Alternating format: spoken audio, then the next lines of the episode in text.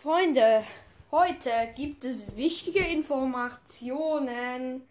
Und diese Informationen um Clash Royale gehen nämlich so. Ich werde sie euch jetzt erklären. Und ich mache so. Ähm, okay. Bei Clash Royale muss man so, so Türme angreifen oder so. Ja. Ja.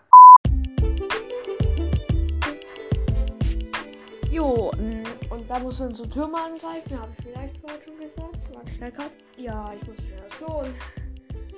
Okay, mit dem Riesen kann man einen Turm ergreifen. Und manchmal, ähm, diese kleinen blauen Drachen halten manchmal auch die Kobolde auf. Und mit Feuerball kann man einfach einen Turm beseitigen. Und dann muss man meistens noch einen Riesen dazu tun. Und ja, deine Gegner und ich weiß es nicht. Ja, ich spiele, er hatte eben erstmal mein Gameplay Clash Royale gespielt. Und ja, das war es eigentlich schon mit der Folge. Mit dieser kurzen Erklärung und ich warte jetzt noch bis 50 Sekunden. Ich verabschiede mich jetzt schon. Tschüss.